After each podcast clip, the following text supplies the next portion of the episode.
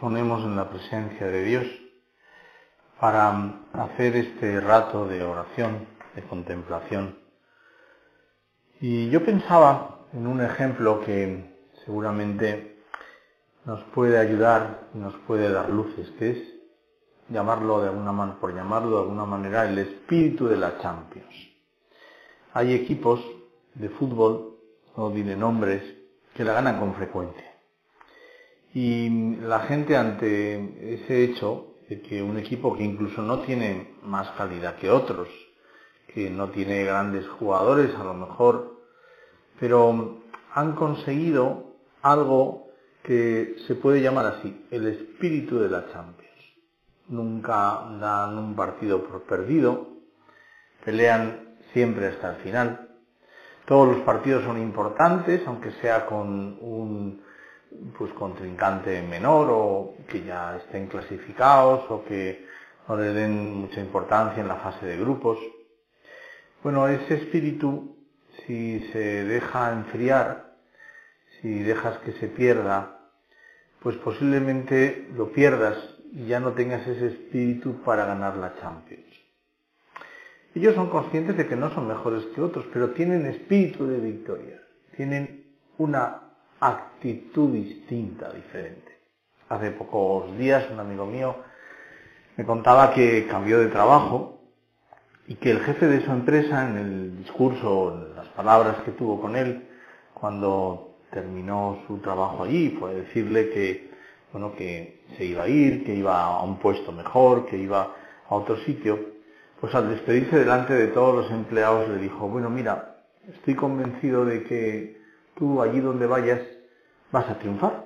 Te echaremos de menos porque eras un hombre muy eficaz, muy hábil, hacías muy bien tu trabajo, además creabas un espíritu de armonía entre todos los que trabajaban allí. Pero hay algo que me garantiza de lo que puedo estar seguro es que vas a triunfar. Y eso es porque tú eres un hombre que tiene actitud.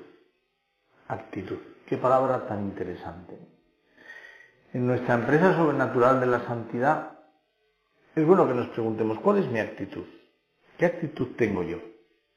¿Soy una persona constante? ¿Lo que me propongo lo llevo hasta el final? ¿Pienso en los demás, en lo que me rodea?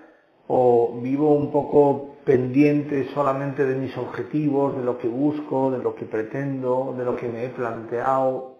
¿Vivo un poco en mi mundo, en mi cueva? ¿O me quito las orejeras y miro a mi alrededor.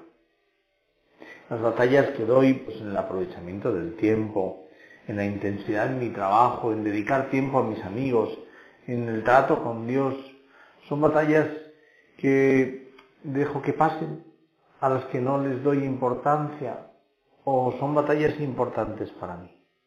Peleo hasta el final como esos equipos que tienen ese espíritu de la Champions Fíjate que, no sé, muchas veces, mm, hace poco, mm, veía esto en una persona que habían hecho en una parroquia de aquí de Madrid un vídeo, pues para celebrar, para conmemorar el primer año de la adoración perpetua.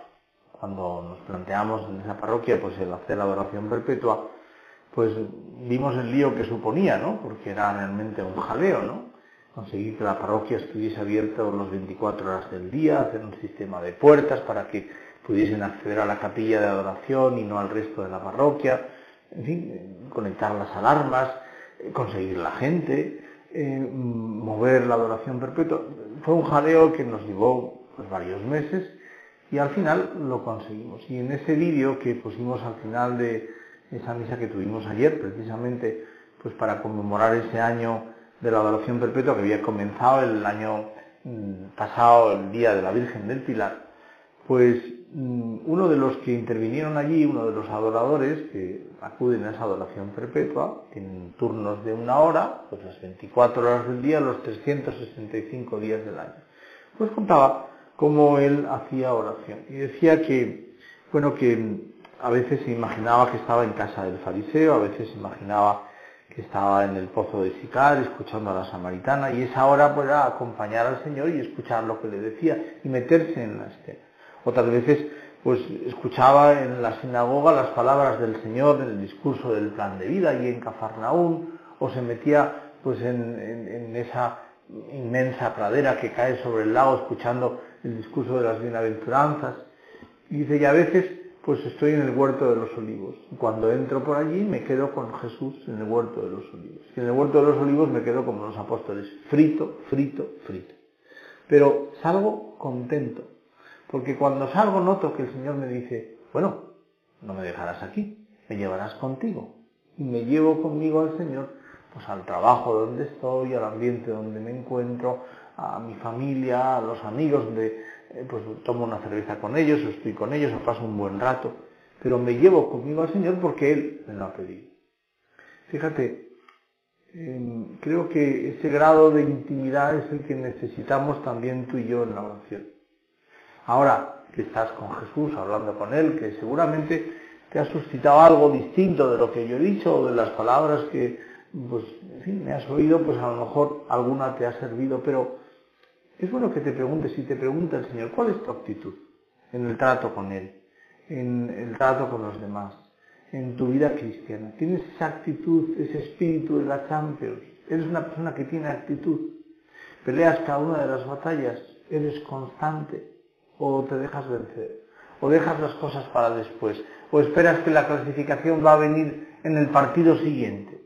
No, hay que pelear cada minuto, no dejar para el final, aunque a veces los goles lleguen al final, pero no dejar para el final del partido eh, eh, el achuchón, el arreón final, sino que tenemos que pelear cada minuto con ese espíritu de la Champions. Vamos a pedirle a la Virgen, al terminar este rato de oración, que no perdamos nunca ese espíritu de la Champions en nuestro trato personal con Dios y en, este, y en nuestro modo de llevar a cabo la vida cristiana.